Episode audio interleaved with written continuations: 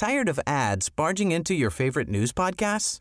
Good news. Ad-free listening is available on Amazon Music for all the music plus top podcasts included with your Prime membership. Stay up to date on everything newsworthy by downloading the Amazon Music app for free or go to amazon.com slash news ad free. That's amazon.com slash news ad free to catch up on the latest episodes without the ads. Heraldo Podcast, un lugar para tus oídos. Lo prometido es deuda. Enrique de la Madrid se apuntó oficialmente para buscar la presidencia en 2024. Esto es Primera Plana de El Heraldo de México.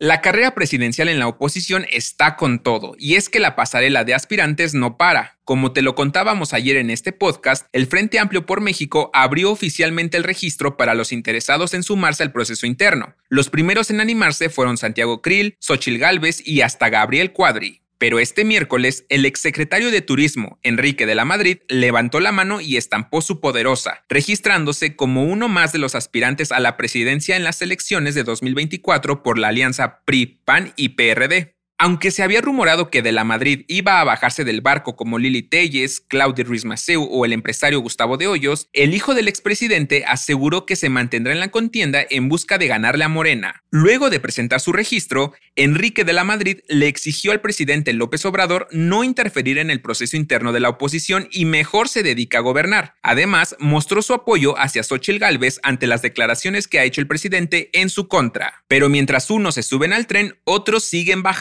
pues este miércoles el exsecretario de Relaciones Exteriores, José Ángel Gurria, también renunció al proceso. ¿Qué nombre crees que aparezca en la boleta electoral en 2024? Si quieres estar bien informado sobre las elecciones del próximo año, no te pierdas la cobertura Ruta 2024 a través de todas las plataformas del Heraldo de México. Escríbenos en los comentarios qué te parece este episodio. Que siempre no. Resulta y resalta que aunque la compra de la marca mexicana de aviación por parte del gobierno federal se estaba cocinando, al final de cuentas no se va a hacer. Al menos así lo dijo AMLO en la mañanera de este miércoles. Sí, de acuerdo con el presidente, no les conviene intentar comprar una marca que esté en pleito, aunque hubo algunos intentos de negociación con los extrabajadores de la aerolínea. Por ello, decidieron registrar su propia marca ante el Instituto Mexicano de la Propiedad Industrial, Aerolínea Maya, la cual incluso viene acompañada de al menos 10 propuestas de logotipos y el nombre de la nueva línea aérea. Aunque el trámite aún está en proceso, todo esto podrá ser utilizado por el ejército para la compañía que empezará a operar en diciembre de este año. En otras noticias, la madrugada de este miércoles se registró un fuerte choque en carambola en la carretera México-Querétaro a la altura de San Juan del Río, que dejó varios trailers incendiados y ocho personas lesionadas. En noticias internacionales, la policía de Santa Clara, California, anunció que detuvieron al hombre que apuñaló a un aficionado en el estadio Levi's durante un partido de la selección mexicana. La víctima deberá identificar a su agresor ante las autoridades para que sea procesado. Y en los deportes, bombazo. Carlo Ancelotti será el nuevo director técnico de la selección brasileña de fútbol a partir de junio de 2024, cuando termine su contrato con el Real Madrid. Carleto será el primer entrenador extranjero de la verde amarela en casi 60 años. El dato que cambiará tu día.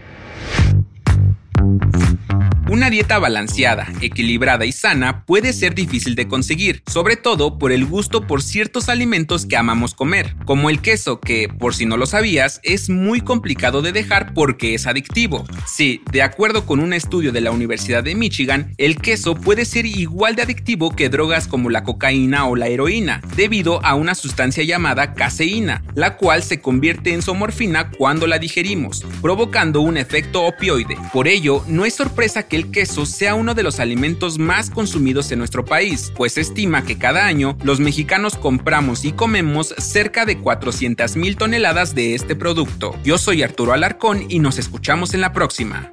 Esto fue Primera Plana, un podcast del Heraldo de México. Encuentra nuestra Primera Plana en el periódico impreso, página web y ahora en podcast. Síguenos en Instagram y TikTok como El Heraldo Podcast y en Facebook, Twitter y YouTube como El Heraldo de México. Hasta mañana.